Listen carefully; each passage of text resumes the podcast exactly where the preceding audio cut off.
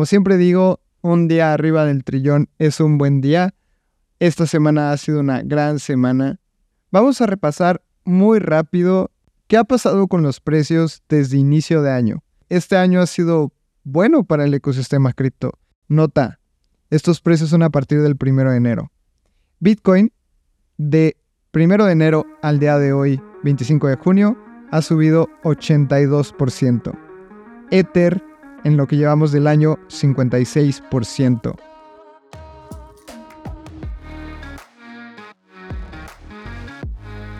Hola a todas y a todos y bienvenidos a un episodio más de Navegando el Espacio Cripto. Yo soy Lalo y el día de hoy voy a estar solo. Abraham no se pudo sumar y bueno, este es el episodio número 69 del Navegando y 190 de Espacio Cripto. Y estoy muy emocionado por, por estos números cada vez que los veo, no lo puedo creer. Y es un gran momento para invitarles a que vayan a la página de espaciocrypto.io y latina o y vean el Open Edition que estamos lanzando. Justamente nos aliamos con Bure, que es un gran artista mexicano. Seguramente han escuchado de él en los episodios que ya hemos grabado juntos. Y vamos a lanzar un Open Edition. Y además con el Open Edition van a tener una suscripción a Espacio Cripto Voyager, que es el producto de suscripción de Espacio Cripto, que será tu llave para entrar a más contenido de nosotros. Así que estoy muy emocionado por esto. Y vamos a empezar con el navegando, en donde hablamos de las noticias más importantes de DeFi, noticias del ecosistema, precios, actualizaciones para que tú no tengas que hacerlo. Así que empecemos, porque el día de hoy, bueno, toda esta semana la verdad es que ha sido una locura. Y eso para el ecosistema cripto ha sido una semana muy positiva. Aquí ya las personas que nos están viendo en video van a poder ver mi pantalla. Y si tú me escuchas, quiero platicarte que el precio de las criptos han subido considerablemente esta semana. Y tenemos Bitcoin a, ah, cotizando el día de hoy, domingo estoy grabando a las 8 de la noche, en 30.188 dólares. Esto es 14.48% por arriba del domingo pasado, es decir, en una semana ha subido casi 15%. Ether está en 1.874 dólares con una subida de 8.8% en 7 días. Tenemos otras criptos y voy a mencionar algunas que han sido muy relevantes, pero esta semana los reflectores se quedan en Bitcoin y es por una noticia súper importante que vamos a recalcar en algunos momentos. Hablemos sobre otras criptomonedas, por ejemplo, eh, Cardano 10%, Solana 7.5%, Matic 9%, eh, AVAX 16%.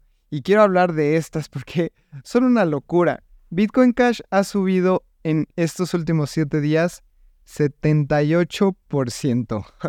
una criptomoneda que realmente parece estar muerta y, la verdad es que no creo que haya mucho desarrollo sobre este fork de Bitcoin que es Bitcoin Cash y fue pues, una criptomoneda relevante en la época de 2017-2018 y después ha caído a, al lugar 20 en market cap, así que bueno, esta, esta criptomoneda Bitcoin Cash 78% en los últimos 7 días. Y otras que quiero recalcar mucho es todas estas criptos como del 2017 que eran muy hot y creo que al día de hoy siguen siendo proyectos muy buenos e interesantes, pero muy DeFi primera edición, por así decirlo, tenemos a Uniswap, subió 18% en los últimos 7 días. Link, 19%, que es la cripto de Chainlink, 19%. Tenemos em, Arbitrum, casi 10%. Aave era otra que quería mencionar dentro del ecosistema DeFi. 30% en los últimos 7 eh, días. Estoy muy contento porque soy un holder de AVE, me gusta muchísimo ese proyecto y ha sido una muy buena semana. La capitalización de mercado en los últimos siete días subió casi 15 billones de dólares. Al día de hoy está en 1.19 y como siempre digo, un día arriba del trillón es un buen día. Esta semana ha sido una gran semana y ha sido una locura. Vamos a repasar muy rápido qué ha pasado con los precios desde inicio de año. Y esta es una métrica que me gusta dar de vez en cuando porque a veces no sabemos en dónde estamos parados. Sin embargo, creo que es muy bueno recalcar que este año ha sido bueno para el ecosistema cripto. Y aunque hemos tenido muchas dificultades y unas noticias algo negativas en varios sentidos, tenemos una locura porque, a ver, vamos a repasarlo. Nota, estos precios son a partir del primero de enero. Bitcoin de primero de enero al día de hoy, 25 de junio, ha subido 82%. Ether en lo que llevamos del año 56%. XRP en lo que llevamos del año 41%. Eh, Cardano 17%. Tron 33%. Solana 69%. Eh, AVAX 21%. Bitcoin Cash casi 100%, 98%. Eh, ¿Qué otras relevantes? Lido, que es el token de la DAO de Lido, 97%. Aptos, 119%. The Graph, 97%. Phantom, 54%. Eh, Hedera, 36%. Estoy hablando de las criptos que más han subido dentro del top 60, por ejemplo. Y la verdad es que ha sido un muy buen año. Las que han perdido más dentro del top 60 en, del 1 de enero para acá, que son relevantes, Matic, este token que está dentro de las demandas de la SEC contra Binance y contra Coinbase, menos 14%, eh, Shiba menos 7%, pero en su mayoría los tokens y las criptos han subido muchísimo a partir del 1 de enero para acá. Creo que ya hemos visto lo peor del, del bear market. Todavía no podemos cantar victoria, pero estos precios se ven muy, muy jugosos. Y vamos a dar la primer noticia y la más importante de la semana sin duda.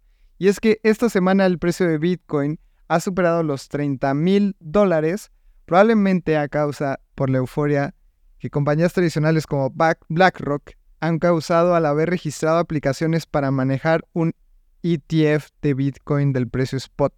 Vamos a hablar sobre qué es eso porque suena un poco complejo. Sin embargo, creo que es algo que todos tenemos que saber cómo funciona. Un ETF es un contrato que sigue el precio de algo en el mercado. Por ejemplo, hay un ETF que sigue el precio del el Standard Poor's en Estados Unidos.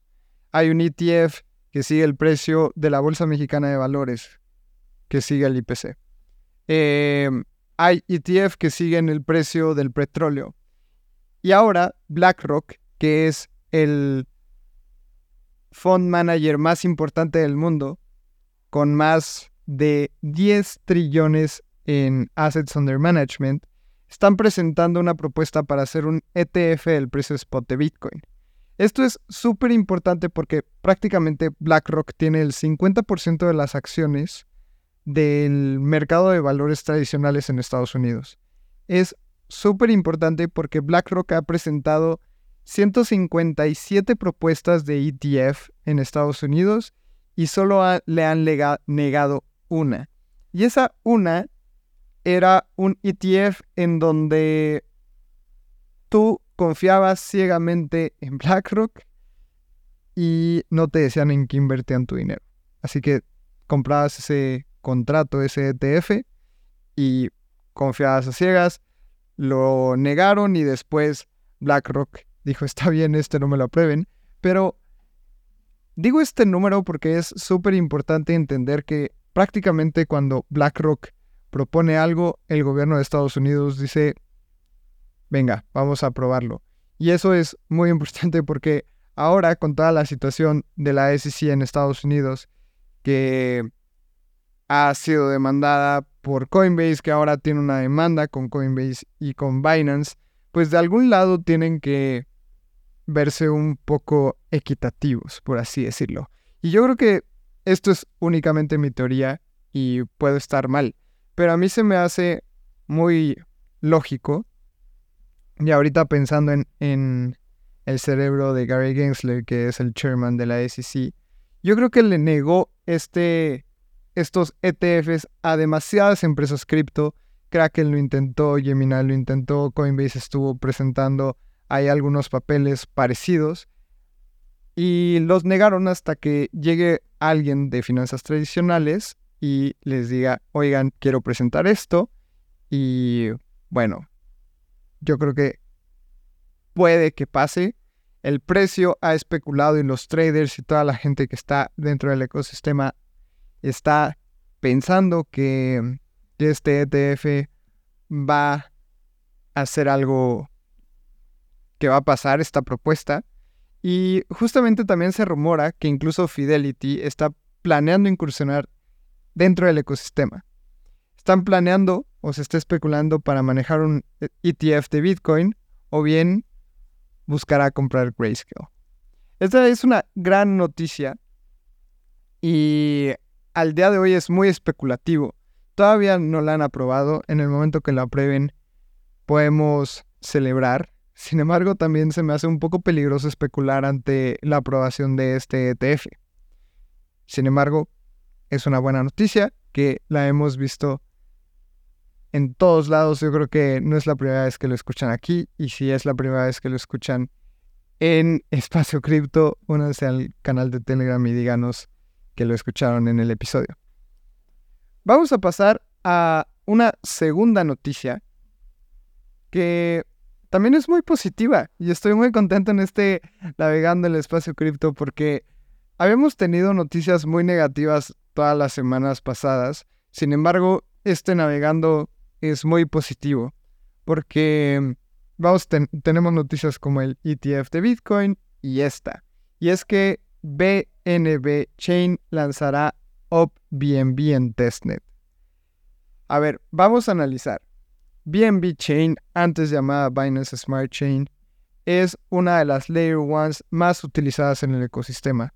¿Por qué? Porque es barata, se han realizado transacciones, se darán cuenta que es muy barato Segundo, porque tiene todo el apoyo de Binance y Binance es gigante. Y ahora están lanzando una Layer 2 llamada OpBNB. Y como se lo pueden imaginar, está construida con el OP Stack compatible con las EVM, que es el Ethereum Virtual Machine.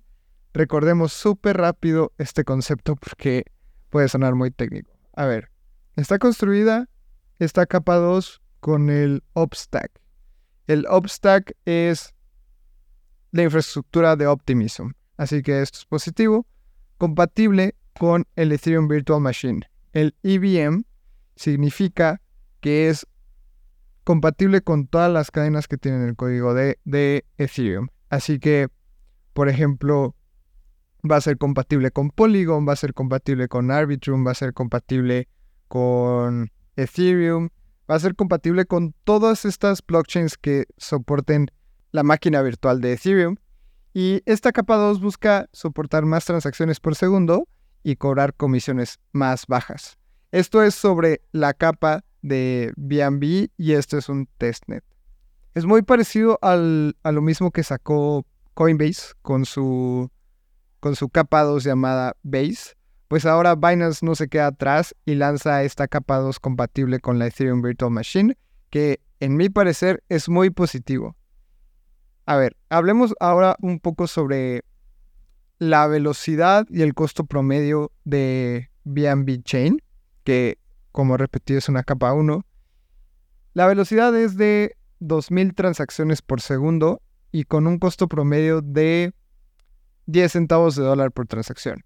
La idea es que esta capa 2 de Binance, o bueno, la BNB Chain, soporte más de 4.000 transacciones por segundo y con un costo promedio de 0.005 dólares por transacción. Es decir, prácticamente gratis. Además, es compatible con la IBM y esto permite que muchas aplicaciones basadas en Ethereum puedan migrarse a esta capa 2. Y esa es la ventaja, que lo que tú construyas, por ejemplo, AVE, va a poder migrarse a la OBNB, o bueno, no migrar, va a poder adaptar su protocolo para que sea compatible con la OPNB de una manera muy sencilla. Así que si hay desarrolladoras y desarrolladores construyendo dentro del ecosistema de Ethereum, lo van a poder implementar dentro del OPNB de una manera muy rápida. Así que esto es súper positivo. Vale la pena decir que esto es testnet. Esto significa que es una red de pruebas. Todavía no lanzan la mainnet, que es la, principal en donde ahí se utiliza dinero de verdad y no tokens de mentiritas. Y esta OBNB será parte del ecosistema completo de lo que quiera hacer BNB Chain, en donde también la propia BNB Chain y tengan el Beacon Chain, que es la cadena de gobernanza y staking del ecosistema. Quieren tener también una CK BNB, que es con la tecnología de Zero Knowledge. Así que están armando como su paquete completo dentro de la cadena y la quieren lanzar el tercer cuarto de este año. Así que ya es pronto. Y, esto me hace pensar qué rápido ha pasado este año. En el tercer cuarto de este año, así que es en un par de meses. Y la verdad es, es positivo. Y hablando de más noticias positivas de Capas 2, Polygon lanza una propuesta para soportar tecnología Zero Knowledge. Vean, les voy a contar qué está pasando. Polygon 2.0 que es este anuncio que les había platicado que Polygon hizo un anuncio de un anuncio. Ahora sí lanzan un poquito más de información y se ha lanzado una prepropuesta de hacer Polygon Proof of Stake, que es la cadena de Polygon que todos conocemos, compatible con tecnología Zero Knowledge, convirtiéndose en Validium, permitiendo que sea compatible con la IBM pero aprovechando un modelo de disponibilidad de información fuera de la cadena. Les voy a explicar este contexto porque les leí el encabezado, sin embargo creo que es muy importante analizarlo. Al día de hoy, Polygon Proof of Stake es una sidechain, es decir, no toda la información está al 100% validada en, en, Ethereum, además de que pagas gas con el token de Matic. Así que, por ejemplo, una capa 2 como Arbitrum o como Optimism, que son rollups, pagan el gas fee con el token de Ether, pues Polygon no, además no es un rollup, sino es una sidechain. Esta tecnología, convirtiéndose en, en Validium, que era lo que yo les estaba platicando, es que lo que va a funcionar es que vas a poder almacenar información fuera de la cadena. Esa información fuera de la cadena van a ser las transacciones que se realizan dentro de esta capa 2 Zero Knowledge. ¿Y eso para qué funciona? Por ejemplo, Arbitrum, todo lo tiene dentro de la cadena y la parte más costosa de almacenar dentro de la cadena son las transacciones que ocurren. Así que en este caso, por ejemplo, con Polygon, con esta nueva propuesta convirtiéndose en Validium, mucha información sí queda dentro de la cadena, pero no las transacciones. Estas transacciones van a poder estar dentro de los validadores de Polygon, que por ejemplo son 100 validadores, tu validador lo puedes poner con tokens de Matic y esta información queda dentro exclusiva y únicamente dentro de la cadena de Polygon o información fuera de la cadena, por ejemplo, en una computadora. ¿Qué ocurre? ¿Cuáles son los costos-beneficios? El beneficio de hacer esto es que tus transacciones van a ser mucho más rápidas y muy baratas, porque recordemos que cuando tú pagas gas, lo que estás pagando es espacio en el bloque, en la cadena de bloques.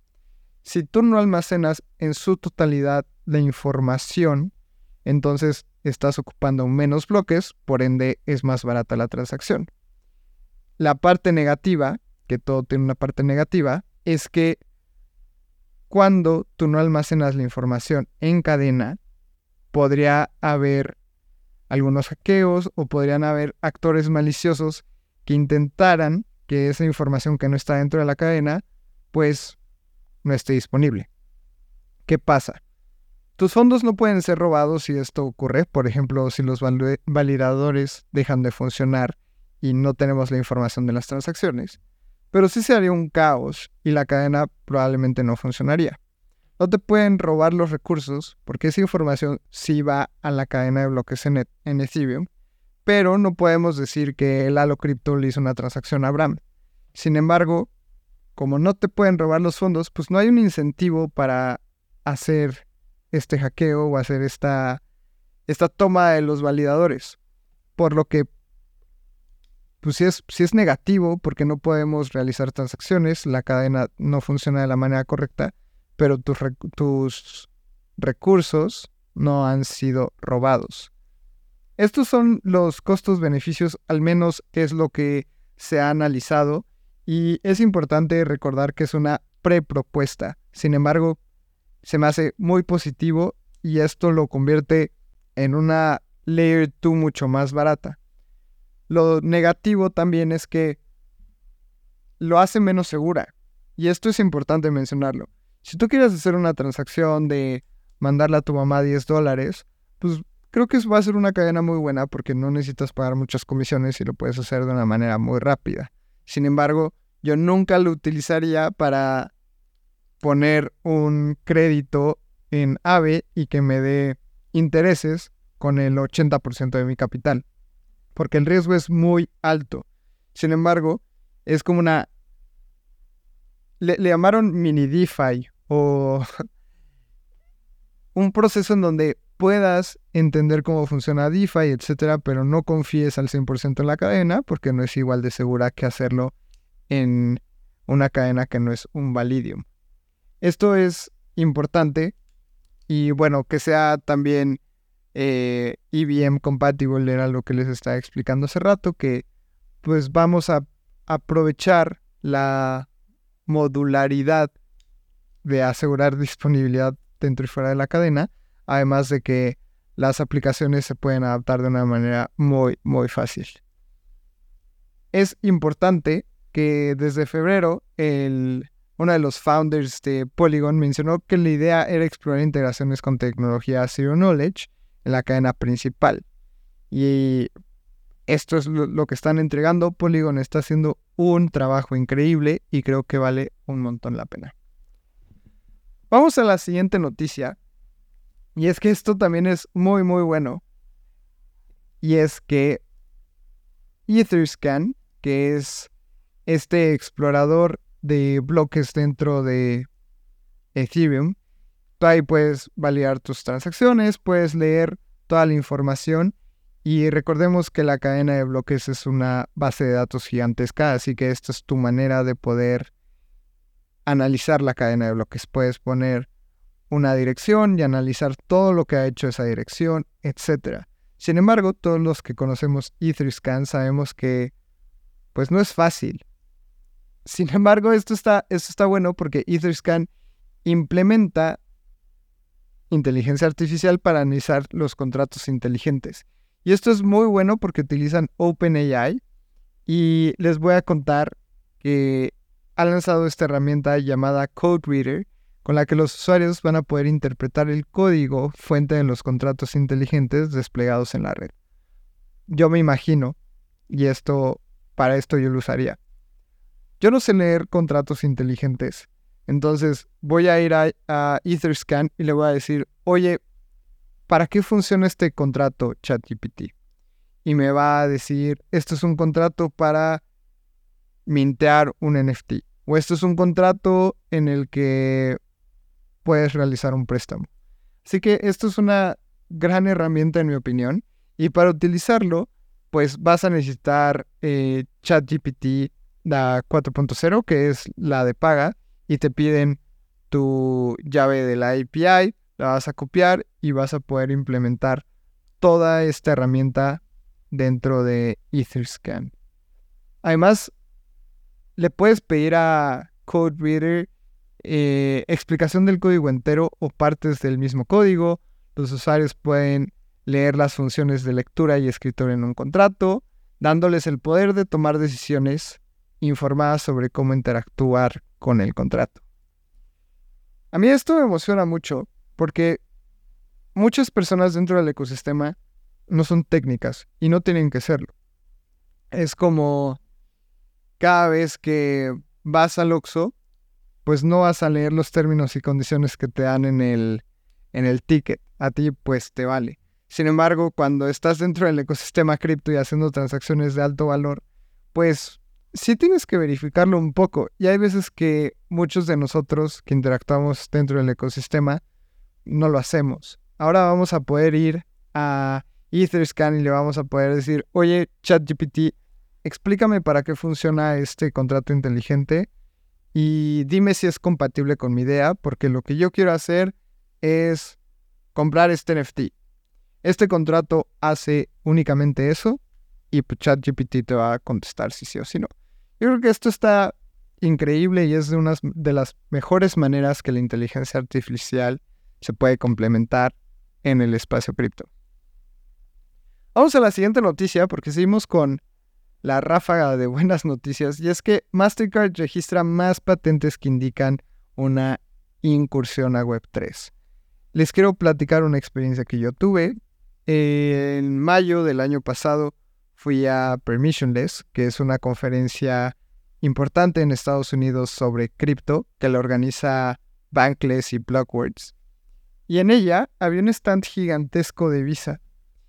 Y empecé a platicar con una persona que trabajaba en Visa y justamente ellos me decían que ni Mastercard ni Visa bloquean transacciones con cripto, que ellos están muy interesados en incrementar las transacciones de criptomonedas, ellos no van a bloquear si tú vas a comprar criptos por internet, etcétera, sino más bien el banco que está detrás. Recordemos que Mastercard y Visa son la infraestructura para procesar los pagos, así como Siento que en un futuro vamos a ver a, Visa y Mastercard como los abuelitos de, de Ethereum, aunque mucha gente va a linchar por eso, pero es una infraestructura que nos permite realizar pagos internacionales, en donde si tú te llevas tu tarjeta de crédito a Tailandia y es Visa, vas a poder pagar con ella y tu banco te va a cobrar en pesos utilizando el tipo de cambio de Visa. Así que para mí esto es son los abuelitos, así es como decir que, que la máquina de escribir era el abuelito de la computadora. Pues sí lo es. Obviamente con la computadora puedes hacer miles de cosas más, sin embargo, pues antes las máquinas de escribir eran las computadoras. Hablemos sobre esta noticia. Mastercard registra más patentes. Esto indica que Mastercard se quiere meter muchísimo en el espacio cripto.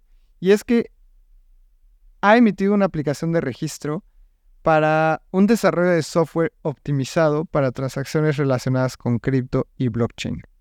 La aplicación sugiere que con estas tecnologías se reducirán conexiones entre proveedores de servicio para activos virtuales. Díganme si esto no suena como a que le quieren entrar de lleno.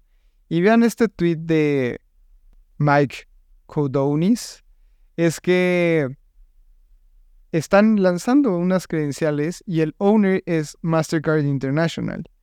La llenaron el 12 de junio y es software para crypto y blockchain transactions y conexión de activos virtuales entre proveedores y transacciones. Es decir, y yo me lo imagino que van a ser intermediarios entre transacciones eh, cripto y no cripto. Esta movida, la verdad es que muestra la creciente presencia de Mastercard en la industria. Yo lo considero y lo creo mucho. En febrero de 2021, recuerden que anunció soporte para muchas criptos en su red, así como la asociación que ha hecho con Wirex, con BitPay, que BitPay es un procesador de pago en donde puedes pagar con cripto y después estás en el depósito, pero también entra Mastercard en el juego, Backed y otros negocios criptos. También recordemos que está, por ejemplo, la Bitso Card, que Bitso justamente salió con Mastercard para pagar en pesos mexicanos y tú puedes pagar con pesos desde tu plataforma de Bitso. Estaría genial si en algún momento tú puedes predeterminar con qué cripto quieres pagar y después hacer la conversión como otras empresas como Velo lo hacen. Así que Mastercard desde hace rato ya es crypto friendly y estoy muy emocionado por ello. Vamos a la siguiente noticia.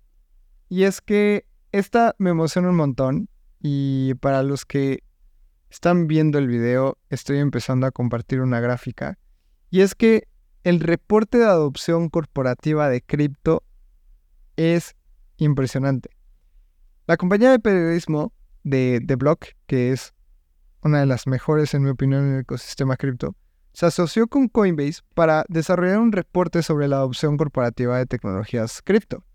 El reporte muestra que 8 de cada 10 ejecutivos entrevistados mencionaron que tienen planes existentes o en desarrollo para integrar tecnologías blockchain. Esto en mi opinión es súper importante porque las empresas son las que van a construir el ecosistema. Los usuarios pues, van a ser los que lo van a usar, pero si no hay quien construya, pues díganme cómo es que se va a usar. Estuve emocionado y justamente cuando leí esta noticia, eh, recordé este dicho de que el dinero sigue a la gente muy inteligente. Así que si tú quieres invertir a largo plazo, tienes que analizar en dónde está la gente más inteligente de todo el mundo y a qué industrias se están queriendo enfocar. Tenemos realidad aumentada, que pues justamente Apple acaba de lanzar sus VR sets, que son estos lentes de 3.500 dólares, que ya tiene un rato toda esta tecnología y la realidad virtual, etcétera. Yo creo que eso es una industria en la que hay que poner mucha atención. Después tenemos inteligencia artificial con ChatGPT y siento que ahora es una burbuja como cripto lo era hace algunos años. Cripto es una de las industrias en donde veo muchísima gente muy interesada en construir y mucha gente inteligente en ella. Y bueno, está todo el ramo de de aging y de medicina y de otras industrias en las que no tengo nada de contexto, pero yo veo muchísimo que mucha gente está entrando al ecosistema cripto a construir de verdad. Y hay gente muy inteligente. Y dentro de este reporte, pues mencionan eso. 8 de cada 10 ejecutivos de empresas corporativas tienen planes de integrar cripto. Y otro, otro hecho que escucho mucho es que estés dentro de las industrias en donde los founders siguen siendo las personas que lideran, la empresa. Por ejemplo, analicemos Tesla. Elon Musk sigue liderando Tesla desde principio a fin. Mark Zuckerberg. Pero, pues tal vez Bank of America ya no es el founder el que está ahí. Tal vez cuando muera Warren Buffett toda la empresa y el emporio, pues no van a tener la misma visión que tuvo Warren Buffett. Así que para mí esto es súper importante estar dentro de las industrias en donde los fundadores sigan siendo quien lideran la empresa y pues cripto es una de ellas. Estamos viendo en pantalla una gráfica de los casos de uso en donde planean construir los ejecutivos de dentro del Fortune 500, que son las empresas eh, más importantes de Estados Unidos, el 52% de los casos de uso mencionados es infraestructura de blockchain. Todo lo que hemos estado hablando, capas 2, Etherscan, que sea más rápido, que sea mejor utilizar cripto. Otro es con 51% colección de data, 48% pagos, 45% supply chain, 40% eh, automatización de procesos y contratos inteligentes, 38% eh, administración de identidad, 35% tokenización de bienes. A mí esto eh, se me hace súper, súper interesante. Em, también otra estadística que lanzó The Block es colecciones de NFTs lanzadas por compañías grandes. Nike ha sacado 14 colecciones de NFTs. Time Magazine lleva 7. Dolce Gabbana lleva 4 colecciones. Adidas lleva 3. Gucci 2. Spotlight 2. Lacoste 1. Nickelodeon 1 y Pepsi 1. Esto es también estadística que da a entender que las, las empresas no cripto quieren entrar dentro del mundo cripto. Y bueno, si quieren leer el reporte, vayan a TheBlockPro- en Twitter y ahí lo tienen. Puedes ir directamente al reporte y bueno, para leerlo completamente está dentro de Coinbase porque Coinbase se asoció también con The Block para realizar este proceso. Y para mí se me hace en verdad impresionante. Es un reporte de 14 páginas. Yo creo que lo pueden leer en una tarde y analizar todo de este ecosistema. Pero se me hace súper interesante dentro de todo el ecosistema cripto cómo es que seguimos construyendo cosas. Eh, vamos a la siguiente noticia. Y es que así como Estados Unidos está dejando pasar una gran oportunidad de ser punta de lanza en cuestiones de cripto y en regulación cripto, el Reino Unido es quien sí se está aprovechando con ello. Y es que aprobaron una ley sobre monedas estables. Y es que el Financial Services and Market Build Standards reconocen cripto como una actividad regulada y las stablecoins como una manera de pago existentes dentro de la ley. Esto es súper importante porque pues ya las stablecoins están catalogadas como, como dinero dentro de, de Reino Unido. Y esto es súper, súper importante. Les voy a contar. Miembros parlamentarios de Reino Unido aprobaron la legislación de servicios financieros y mercados, por sus siglas en inglés FSMB, que reconocería cripto como una actividad regulada en el país. Esta legislación se moverá a su etapa final antes de pasar por la Casa de Lores y en caso de ser aprobada, convertirse en ley. Esto es gigantesco. Reino Unido está aprovechando todo lo que tiene que ver con el ecosistema. Justamente el primer ministro de Reino Unido es abiertamente pro cripto y se están aprovechando. Creo que esto es una gran estrategia y hemos visto que la Unión Europea es, en cuestión de regulación está mucho más avanzada que Estados Unidos, que hasta Canadá, que también Canadá prácticamente hace lo que Estados Unidos les diga. Y bueno, estas son las noticias más importantes de la semana. Recapitulizando, tenemos ETFs presentados por BlackRock. BlackRock es una es la empresa de management de fondos más importante del mundo con más de 10 trillones de assets under management. Después BNB Chain lanza una capa 2 con el stack de Optimism. Polygon también lanza una propuesta de 2.0 y les expliqué que era convertirse en un Validium o lanzar una capa 2 con Validium. Etherscan implementa inteligencia artificial, Mastercard registra más patentes, el reporte de adopción que estábamos analizando hace rato sobre que 8 de cada 10 ejecutivos dentro de empresas corporativas buscan implementar blockchain o están implementándolas ya. Y Reino Unido se está moviendo muy rápido para aprobar leyes y medidas cripto. Si te gustó este navegando, por favor ve y ponos una reseña y calificación en Apple Podcasts y en Spotify, nos sirve un montón. Les quiero recordar sobre el Open Edition que estamos lanzando con Pure, así que vayan a espaciocrypto.io y pueden ver mucha más información. Además que estamos lanzando también Espacio Crypto Voyager, que es el, el servicio de membresía de Espacio Cripto en donde vas a recibir beneficios únicos como reporte de investigación bimestral, entrando en detalles sobre un tema específico, un newsletter mensual con guías de airdrops, nuevos productos a probar y highlights. y registros previo a todos los eventos de espacio cripto, además de prioridad en futuras dinámicas como becas, recibir airdrops, NFTs. Las personas dentro de esta membresía van a poder entrar a los, a los eventos de la comunidad y vayan a esta página de espaciocrypto.io, vean los beneficios y el Open Edition va a salir muy muy pronto para que lo puedan mintear. Así que vean, aquí estoy compartiendo en pantalla todo el proceso de, de Bure.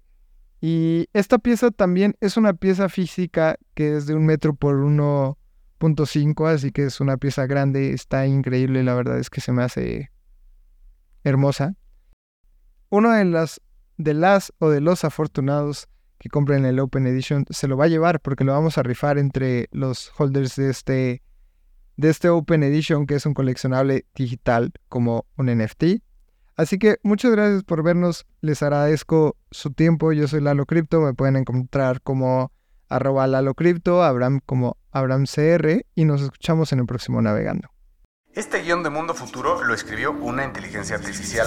Imagina un mundo donde la tecnología se convierte en una extensión natural de nuestras vidas. Donde cada experiencia se eleva a niveles inimaginables de simplicidad. Un mundo donde los límites se desdibujan y las ideas se hacen realidad con un solo toque. El mundo cambiará más en los próximos 10 años que en los últimos 100. Yo soy Jorge Alor. Yo Mario Valle. Y yo Jaime Limón. No te pierdas Mundo Futuro, el principio del fin. Disponible en cualquier plataforma de podcast. Mundo Futuro, Mundo Futuro.